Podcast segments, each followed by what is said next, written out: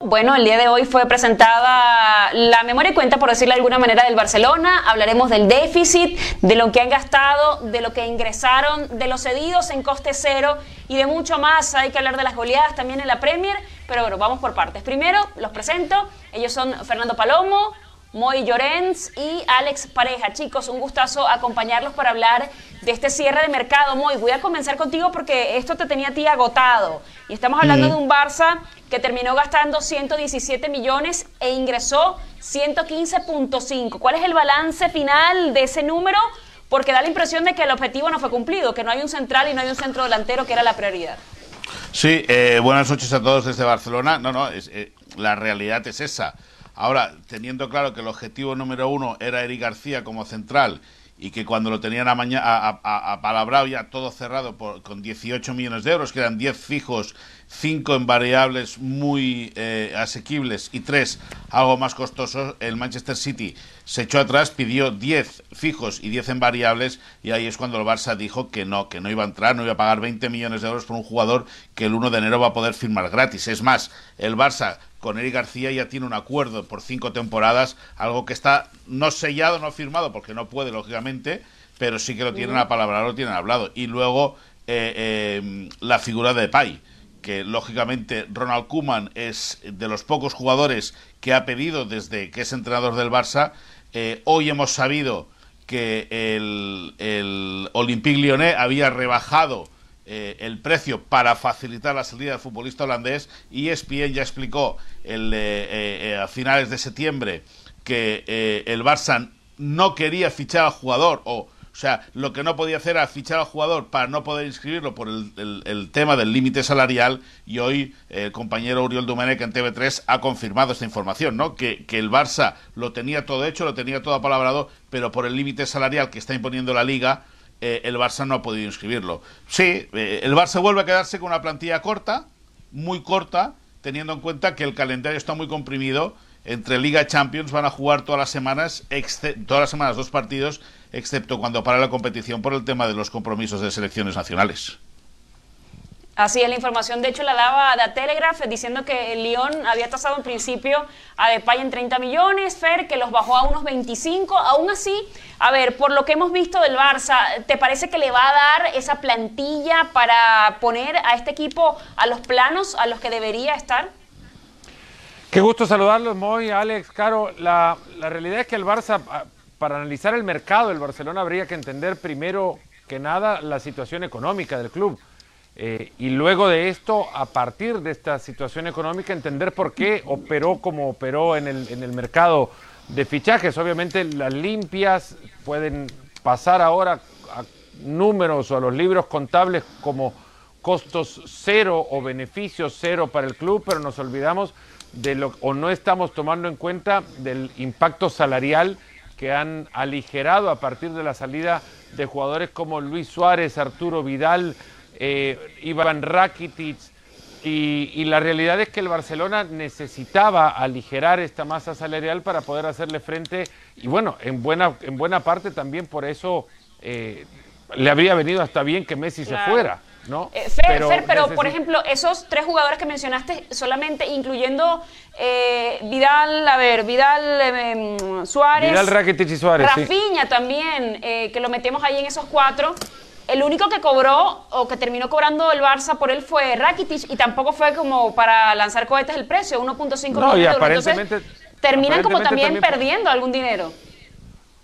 Bueno, eh, no, ingresan por la, por la transacción, no ingresan por el traspaso, pero sí dejan de pagar. Ya eh, Rafinha habían trascendidos, ganaba una buena cantidad de dinero, 10 millones. 10 millones. Si, no escuché, 10 millones, de euros. Y esto para un jugador al cual utilizas una tercera parte de los partidos de la temporada, es un, es un eh, costo gigantesco para un club que está en problemas financieros. El que genere más que ningún otro equipo en el mundo no significa eh, eh, que este equipo no gaste como ningún otro equipo en el mundo tampoco, porque en este equipo se dijo en algún momento, hace años también, y Alex y Moisés van a corroborar esto, cuando jugaban todos los de la cantera, los Pedro, los Busquets, los Valdés, los Piqué, etcétera, etcétera, etcétera, pasando por Xavi, Iniesta y Messi, decían, bueno, es que este equipo no pagó nada por el fichaje de estos jugadores, claro, pero por no pagar por estos jugadores también tenía que subir su eh, masa salarial y fue estableciendo unos cotes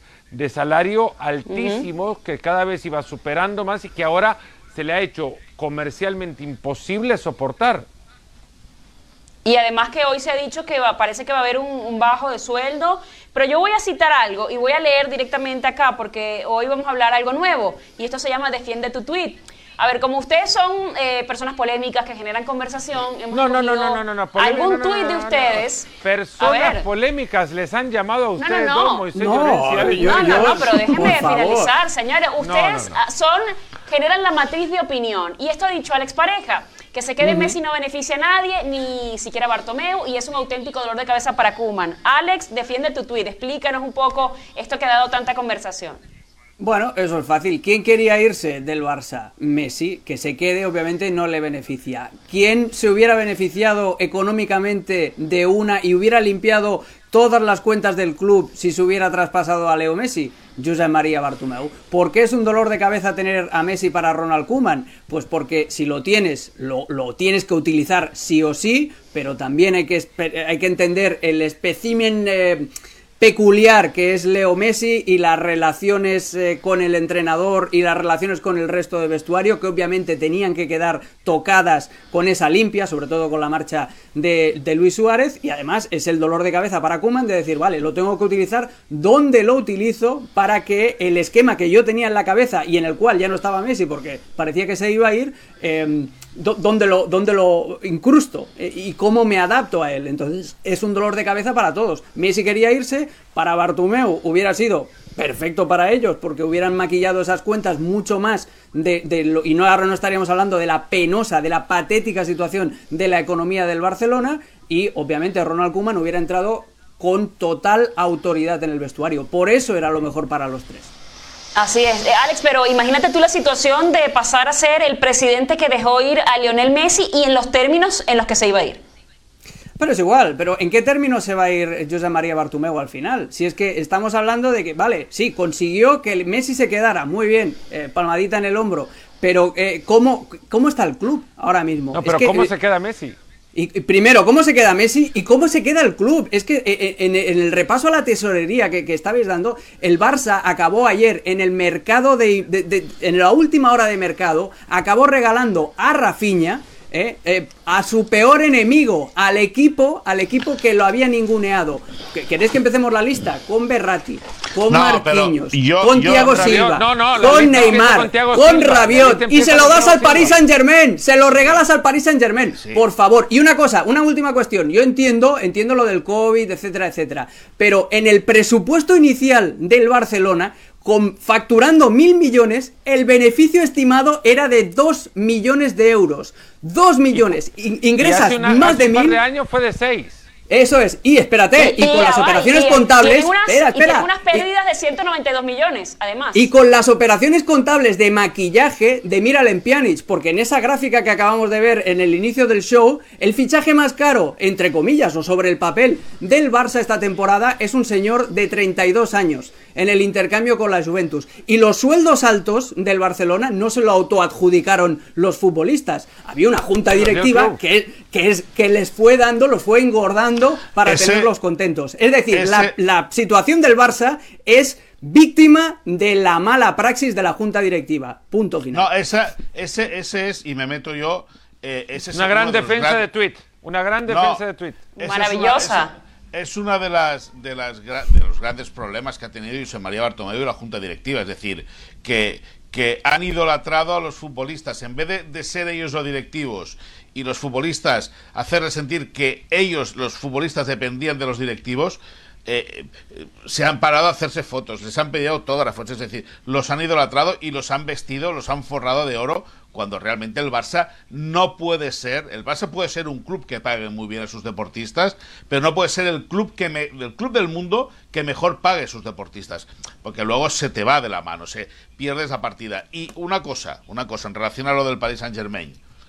Y no por esto, eh, eh, yo, yo eh, creo que Bartomeu ha hecho más cosas mal que bien y estoy de acuerdo cuando, cuando se apunta que puede ser el peor presidente de la historia del Barça, ninguna duda. Ahora, Ahora, Que no puede ser, se duda todavía. No, no, bueno. Bueno, eh, Fer, en el bueno, futuro no sabemos. Hasta, hasta el día de hoy en está. corte le dan los Ahí números. está, ahí Le quedan está, horas, pero- le quedan horas. No, pero, no, pero escúchame. Bueno, bueno, vamos a ver qué pasa con la Generalitat. A ver si la Generalitat permite o no que haya la moción de censura por el tema del COVID-19. Pero eso es otra película. Con el tema del Paris Saint-Germain, no es lo mismo que tú regales a Rafinha cuando no vas a contar con él, que que tú vayas a tocar a Thiago Silva, a Marquinhos, a Berratti y a Neymar, que son cuatro jugadores que en el momento en el cual el Barça fue a picar a la puerta eran titulares indiscutibles. Estoy de acuerdo. PSG Pero para, el, PSG Paris Saint Germain llegó a pegar a la puerta del Barcelona cuando Neymar era titular indiscutible y el Barcelona se lo Sí. dio. No, pero no, no, Eh. no se lo dio. Vino- Bueno, pero se vino lo dio forzado, 200, Fer. no, Después de vino, no, 222 vino, Fer. millones. Claro, bueno, bueno, pero vino, es que hay una cosa a la que se le pone el límite también. Hay una cosa a la que se pone el límite. Le decían, no, no, acá no negocio con ustedes porque ustedes no me permitieron es. a mí en algún momento tocarle la puerta a dos o tres No, jugadores que pero tampoco eran Neymar, pero, pero Fer, que los Fer, quería te- el Barcelona. Fer, te voy a contar la intrahistoria del fichaje, si me permites. Ayer Rafinha llama al Barça, Rafinha llama al Barça y le pide por favor que escuche la llamada de Leonardo. Leonardo y Maciño fueron compañeros en la selección brasileña. Son amigos, tienen muy buena relación. Eh, eh, Leonardo habló con el Barça y le dijo, nos queremos llevar a Rafinha para completar plantilla. No vamos a pagar porque no tenemos un duro. Y el Barça accede a, lógicamente, eso ya el negocio lo hace quien lo hace, a unas variables que le pueden dar hasta 5 millones de euros y luego un 35% de, la, de, la, de la futura venta a un jugador que acaba contrato y que, y que Koeman no quiere. Ahora, yo no te estoy diciendo que sea un gran negocio, ni muchísimo menos, ¿eh? Ahora, Bueno, pero en eso mismo, en eso mismo, perdón, eh, y, y miren lo que voy a decir ahora. Esto no lo voy a tuitear, lo voy a decir acá. Eh, ¿Por qué no dejó ir a Messi? Bueno, pues porque ¿Por qué no lo dejaron ir a Messi? ¿Por qué no le, por qué no bueno, le dieron? Fer, porque, no, porque- el, el- el porque- coste pero de lo que representa para el equipo esto- es mucho mayor. Más allá la de que de hubiese esto, sido una decisión inteligente. No, está- estamos todos de acuerdo, pero en la lectura de esto, Rafinha, ¿qué le están dando un agradecimiento por lo que ha dado para el club? Y por esto le Sí. están dejando ir, porque Sí, le dijo pero- déjenme ir, por favor. pero, Messi Fer, les ha pero, dicho Fer. también, déjenme ir, por favor, ¿y por qué no responder Pero- igual? Pero es por- porque el negocio de Messi no es el nego- negocio de Rafinha, porque lo que Pero te si da no lo Messi... acabamos de leer ahora, con el negocio de Messi te quitas el salario de Messi. Sí, bueno, pero da igual. da Pero, igual, da a- igual. Moy, Ya lo arreglarás Moy, por al otro lado. final- Al final, al, al final el, el tema es que Messi, Messi es una de las patas de ingreso importantes que tiene el Barça. Esté como esté, esté como esté. Y Bartomeu sabe que si lo aguantaba este año, posiblemente Messi acabará renovando, no con él, lógicamente, no con él, pero sí con el que pueda ser eh, próximo presidente. Porque Messi con 34 Moy. años... Sí. Pero, es, pero es, es lamentable que el único ataque de dignidad que haya tenido el Barcelona como club o el presidente del Barcelona es con el jugador que le ha dado absolutamente todo. Porque luego No, no, después, pues sí. eh, Pues si yo- esa, esa misma dignidad que ha tenido el Barça para conservar a Leo Messi es la misma que se ha tragado con patatas eh, yendo a picar a la puerta del Paris Saint Germain para preguntarle por Neymar eh, tras eh, que el brasileño los dejara tirados. Es, es la misma la misma dignidad, la misma falta de dignidad que tuvo el Barcelona yendo a fichar a Griezmann cuando el Sí. año anterior los había dejado tirados. O sea, Eso, a- mí no me cabe en la cabeza que el único yo acto de dignidad, que el único acto de dignidad que tenga el Barça sea quedarse con Leo Messi, porque lo de. Rafinha es lo mismo. Al final, espera un momento, lo de Rafinha, muy, al final aparece el Paris Saint Germain de la nada. ¿Pero por qué? Porque todos los equipos que habían preguntado por Rafinha antes, el Barça se remitía a un precio prohibitivo, a 15 millones de euros. No, no, ¿Qué pasa? Que esperaban a ver si alguien se, se enca- se enganchaba, y como No. no se enganchó nadie, al final era elegir entre quedarte y comerte con patatas el sueldo de, de Rafinha, o bien perder ya la- el, el último gramo de dignidad que te quedaba como club y cedérselo prácticamente gratis al equipo que más te ha humillado eh, fuera de las canchas en, en toda Europa. Pues bueno, Yo- pues yo- eso no es tener dignidad. Pero, pero escúchame, el caso, el caso de, de la dignidad que hablas de Neymar. El Barça se tira por Neymar porque lo pide Messi. Uno de los que lo pide es Messi. ¿O no? Pues Eso ya lo sabemos. Si eso Bueno, ya lo pues está. sabemos. Pues pues- Y- pero, ¿y dónde está la para- dignidad del presidente? ¿Dónde está la dignidad de la institución? Ah, bueno. no está en ningún lado, Moy. No, no, No está en ningún lado. escúchame una cosa. Pero si es que parezca que yo sea el abogado defensor de Bartomeu No. y yo no soy abogado Sí, defensor de nadie. Es decir, no, es que, es que es así, es que es así. de- pa- parece que está encarado en eso y no es así. Eh, Es decir, yo Hay una soy- cosa, yo lo que me imagino ya, me imagino a José María Bartomeu en 15 o 20 años haciendo las ruedas de radio en España, recordando cómo él llegó a salvar al club porque permitió que Messi se quedase y en consecuencia podía seguir sacando provecho comercial de contar con Messi en el plantel.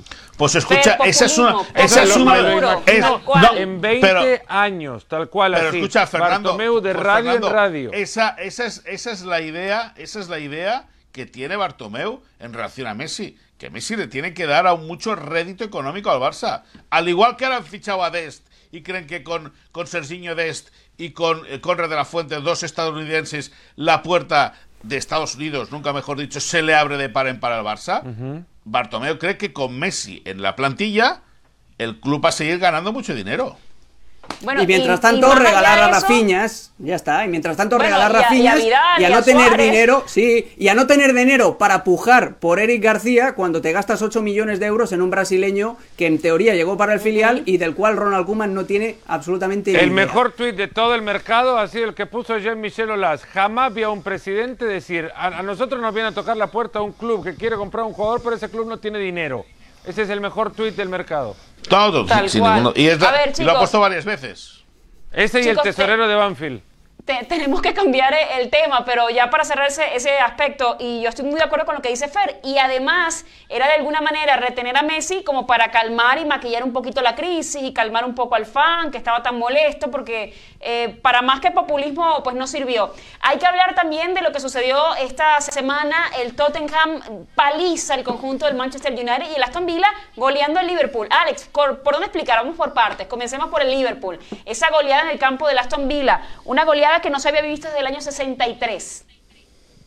Uf, hay una, es una colección de factores. ¿eh? Ca- cada partido tiene su historia, pero el partido del, del, el Liverpool contra el Aston Villa se explica por el error inicial de Adrián, eh, que lo aprovecha muy bien el Aston Villa. Después, a los 15 minutos, Emiliano Martínez tiene una igual en el área del Villa, pero el Liverpool no la aprovecha. Y después, obviamente, eh, hay que ten- tener en cuenta que el Liverpool jugaba sin Mané, sin Thiago Alcántara y que además el Vila hizo un partido perfecto. Estudió a la perfección dónde estaba el punto débil del, del Liverpool, que ya sabéis siempre que es el central por la derecha, eh, que en este caso fue Joe Gómez, que tuvo un partido terrible, y además al Aston Villa le salió todo bien, porque tres de esos siete goles son de disparos que, que salen rebotados eh, después. Es una, es una conjunción de, de situaciones. El acierto del Aston Villa, que había estudiado muy bien a Liverpool y por dónde tenía que atacarlo, que es a la espalda siempre de Alexander Arnold, donde está el central más débil, pero después a ese buen planteamiento hay que sumarle el factor suerte en ese error de Adrián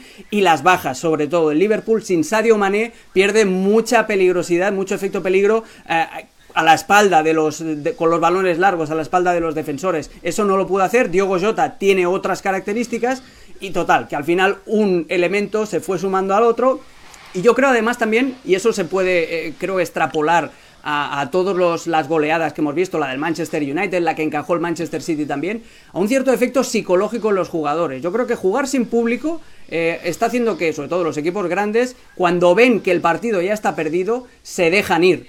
Porque también intuyo que sin la presión del público es mucho más fácil caer en esa tentación y que en la psique, en la mente de los futbolistas está prácticamente eh, han empalmado temporadas, ya hay bastante agotamiento mental y sobre todo tienen muy claro que esta temporada va a ser durísima, durísima, de partido tras partido tras partido. Entonces al final yo creo que el jugador se deja ir pensando, bueno, este match ya lo tenemos perdido, eh, mejor que pensemos en el siguiente. Hay que hablar también de lo que sucedió con el United Fair, que, que comienza ganando con un gol de Bruno Fernández, pero que luego hay una expulsión que cambió un poquito el panorama. Bueno, un Sí, poquito no un bastante. poco bastante, además. Solo quiero Sí. eh, sumar un par de cosas de lo que decía eh, Alex. Eh, el público, bueno, jugaron en Villa Park y, y- y si el público no estaba ahí, favoreció sobre todo a Sí, no, no. Liverpool. Eh, de, haber jugado, de haber jugado en Villa Park, termina clavando tres o, o cuatro más. Pero Eh, no, un pero Fer, error- ah, pero un hay, jugadores que con el público se calientan. Hay jugadores que con el público eh, que gusta, que, que se encienden. Y hay jugadores que no. Ah, Un medio error, un medio error de Adrián, porque hay que, hay que también encontrar en Joe Gómez a un jugador todavía dormido Por supuesto. en la cancha cuando Adrián toca esa pelota. Todo lo demás pasa mucho más por, por Gómez, por Virgil Dijk, que no es la sombra del jugador por el que reclamaban balón de oro muchísimos. No me voy a poner a decir nombres, pero decían, todos decían, balón de oro Van Dijk solo para ¿Y que, que pagaron no cuánto? fue? ¿Cuánto fue que pagaron? ¿100? No, no, pero es que lo valió en su momento. Yo creo que ya incluso ya, ya está hasta, hasta lo han este, rédito total lo que les ha dado Van Dijk. Pero este Van Dijk no es ni siquiera la sombra de aquello. Eh, eso es una cosa que antes podría corregir y ahora ya no corrige. Pasando ahora al Manchester United, yo creo que está mucho más cerca el United de pasar por resultados como este que el Liverpool. En el Liverpool se puede ver un accidente. Yo no creo que le haya hecho falta un jugador que solamente tuvo 45 minutos como Thiago Alcántara, pero sí les, les hace falta un conductor. Eh, que no lo pudo ser Joe Gómez, eh, pero no lo pudo ser Joe Gómez, no lo pudo ser Joe Goyota. Eh, entraba el Liverpool para salir del área. Pasando al United y concentrándonos en él, está mucho más cerca de recibir goleadas así, palizas o, resultados vergonzosos, porque juega con, un, con el enemigo en casa. Harry Maguire es el jugador más hiperinflado que el mercado y la prensa inglesa ha construido. Es, es un jugador, yo no voy a decir que es un jugador malo, porque es una falta de respeto. Eh, decir que es un jugador a esta altura es un jugador malo. Pero no es un jugador que puede estar entre los cinco defensores más caros de la historia y tampoco puede ser un jugador que se llame el capitán de la selección inglesa. Es que ni siquiera es seleccionable. Me parece un, un jugador, a ver, no, insisto, no montón. quiero decir u- Uno más, No Del uno montón. más del montón. Sí, sí, del montón, pero del montón. Es más, Harry Maguire deja en una de las jugadas la muestra de lo que es, de lo torpe que está haciendo su fútbol ahora, atropellando a un compañero para liberar la llegada de, de un, de un rival. El, el United quiere, no, no es que aproveche, es que busca que el juego se vaya hacia adelante porque también tiene muchos jugadores de estas condiciones, pero exime muchísimo al fondo débil que tiene Solskjaer acciones como las que más puede explotar no un equipo de Mourinho, sino el Tottenham puntualmente. Es, es como jugar con fuego, es como que eh, Solskjaer llevó a- al, al Manchester United con cerillos encendidos a una venta de pólvora. Así es. Eh, Moy, eh, dijo Harry Repna que veía a este conjunto del Tottenham como un posible candidato a, a ganar la Premier. ¿Te parece que, por lo que hemos visto, lo poco que ha pasado, por los fichajes que han hecho, podría estar, eh, ¿por qué no entre los favoritos? No. No me da. ¿Por qué? Porque así no va. Eh, desarrolla su tweet. Pero, No, por- porque no me da, porque, porque no, porque no creo, no creo en Mourinho, eh, eh, no creo en el Tottenham y porque pienso que ah, eh, el- el- la cosa va a estar entre el Liverpool, eh, el, el City, es decir, eh, que son los que tienen una estructura mucho más fuerte. Es que O estamos que al, hablando. final, al final los de siempre van a terminar peleando en la parte alta. Sí, no- no yo lo veo mejor ¿Y al el Tottenham Everton? hoy que la temporada No. pasada, pero no lo ¿Cómo, veo cómo? como para pelear. ¿Cómo, cómo? Perdona, no te he entendido. No. Que veo mejor al Tottenham en esta temporada Sí, pero, escúchame. Pero no lo veo una para pelear por el título. Pero un- A ver, una flor, ¿y, y el una flor Everton no hace primavera, metiéndolo allí? No, el Everton, Mira, el si, Everton, si- el si al Everton está- si Ancelotti lo trata el dueño del Everton como lo trató cuando le ganó al Tottenham todos los fines de semana, créeme que este va a ser el técnico más hipermotivado que existe en el mundo del fútbol. Saben que le regaló una Range Rover, ¿no? Por ganar el primer partido. Sí, sí, sí. Mira. sí. No, está mal, ¿no? Digo, hay que buscar motivación, pero a ver, eh, lo habíamos dicho al inicio de la temporada, un equipo que no está quizá para grandes cosas, es decir, no lo vemos peleando normalmente una Champions, el conjunto del Everton haciendo una gran inversión, llevándose a un técnico y te- adquiriendo a ciertos jugadores que además le ha salido bien, porque hemos visto, por ejemplo, a un James muy motivado, quizá con otra perspectiva también de su Sí, fútbol, pero Carolina, y con ese segundo Carolina. aire que le esperábamos. Pero Carolina, al final James siempre empieza donde va muy motivado.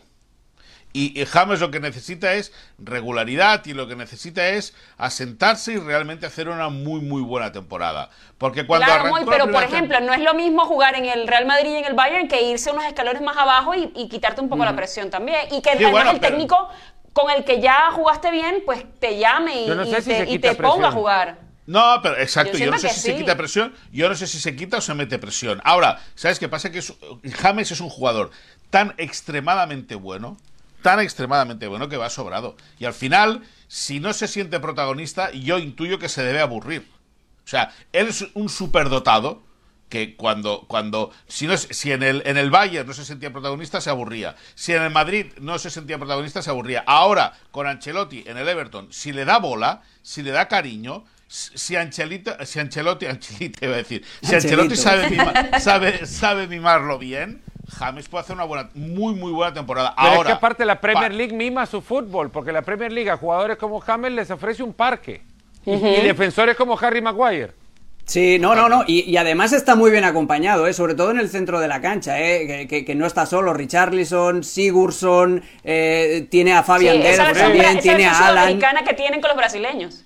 No, no, y, eh, el, el- el Everton tiene un muy buen equipo, sobre todo en la zona de, de volantes, eh, pero luego después tiene un problema, que es que solo tiene a, a Calvert Luis como, como único delantero. También está Tosun, pero ya el año, el año pasado lo tuvieron que ceder al Crystal Palace eh, y va corto de eso. Como se les lesione su delantero centro titular, van a tener Siguiente problemas. pero a partido, mí me parece una plantilla muy buena. Exacta, exacto. Y, y es el mejor arranque. Una buena medida. El mejor arranque del Everton, que lo tengo que apuntado, desde 1894. Mira, Moisés ¿te todavía no había nacido, Mira, pero muy no, poquito. escúchame, escucha, Alex, Alex ya hizo El año de la fundación del Comité Mo, Olímpico ya para cerrar, porque tenemos que cambiar el tema, que se nos acaba el tiempo. No, no, que decía que Alex ya hizo la crónica de aquel partido. Sí, señor. El análisis táctico. Mira, pero, pero además una cosa, que es la última oportunidad, yo digo, el, el último tren, ¿no? No el que va para Rusia, como, como decía Martín Einstein, pero sí es una de las oportunidades que tiene que aprovechar. Eh, hay que hablar también, Fer, de ese Portugal-España, partido amistoso, ya se ve en la vuelta de la esquina esa UEFA Nations League para España. Eh, ¿Por dónde percibir? Porque eh, hay jugadores nuevos en cuanto a algunos quizá que llaman la atención en, la selección española, pero todo apunta a una cara que es Ansu Fati, a ese jugador que ha sido distinto y que ha probado, más allá de, de los canales, Ceballos, Sergi Roberto, Campaña, que son estos nombres que quizá eh, suenan a novedad, que la cara de esta selección podría ser este jovencito de 17 años. ¿O es muy pronto para decir eso? No, eh, pero ya lo vimos con Luis Enrique. Además, yo creo que la convocatoria de Luis Enrique es la que le permite llegar con confianza, con la capacidad para poder encarar, que ya la sabemos que la tiene. Lo único que tiene que, que- que sumar ahora es la confianza para atreverse y hacerlo continuamente y terminar él sus jugadas y no tener que verse obligado a entregarle a algún jugador con mayor jerarquía. A él ya lo vimos. Yo por quien, verdad que tengo muchas ganas de ver este partido es por Adama Traoré. Eh, es en él en el que me quiero concentrar solo por una cosa puntualmente, porque, porque no ha tenido la posibilidad de jugar. Ha llegado a una co- convocatoria y se ha caído lesionado. Llegó a otra convocatoria y estaba con un falso positivo por COVID-19 y ahora ya sí se instala y habiendo sido convocado tanto por Malí como por España, acepta la convocatoria del seleccionado español. A él quiero verlo porque quiero ver a España con un, con un extremo, con el poder arrollador que tiene el jugador del Wolverhampton. Eh, y, y lo digo así lentamente tratando de hacer memoria, si no ha sido Joaquín, el Joaquín joven, veinteañero, el último con la capacidad de desborde que tiene ahora en, en Adama Traoré. Alex, corregime porque lo digo al paso. No, no, no. Con eh, Jesús Navas, cuando salió. Jesús Navas, que ahora será su socio en la banda derecha. Eh, Sí. también, eh, eh, Jesús Navas era lo más parecido a Joaquín más, en cuanto a más- más desborde. tímido y obviamente menos porte, o medio Sí. menos porte. Es, es mucho más menudo, mucho más liviano, pero sí, e- era desequilibrante también en banda derecha como, como lo es Adama. Eh, a mí me parece muy interesante la, reflexión de, de Fernando por eso, porque Adama también eh, tuvo sus dudas, eh, no sabía qué selección representar tampoco, y lo entiendo perfectamente, pero sí, va, a tener a dos extremos extremos, porque Ansu se mueve muy bien por la banda izquierda, aunque tenga mucho más gol, pero con dos extremos Ojo, bien abiertos. Eh, y- o que no lo coloque de falso 9, como, como va a apuntar Moy, pero porque lo que le falla a España es precisamente eso. Tiene un gran goleador como es Gerard Moreno, pero parece que Luis Enrique no, no acaba de confiar en él y apuesta más por un jugador con mucha más movilidad como es Rodrigo Moreno. A No, ver, en Moy, para cerrar. No, en ese sentido, eh, eh, es que la gente está, está muy metida que Ansu es banda izquierda y es un banda izquierda puro. Ahora, en, en las inferiores del Barça ha jugado de falso 9 y se ha hinchado a marcar goles. Y ahí es donde Luis Enrique quiere verlo mañana. Vamos a ver qué sucede. Bueno, veremos mañana. Gracias, señores. Un gustazo trabajar con ustedes. ¿Ya el se ha acabado? Fer Palomo, ¿Ya hemos acabado? lloren, Es que esto se va a seguir, Gracias, chicos. Un gustazo. Entre Chao, ustedes chao. es Esto fue un fuera de juego. todo esto.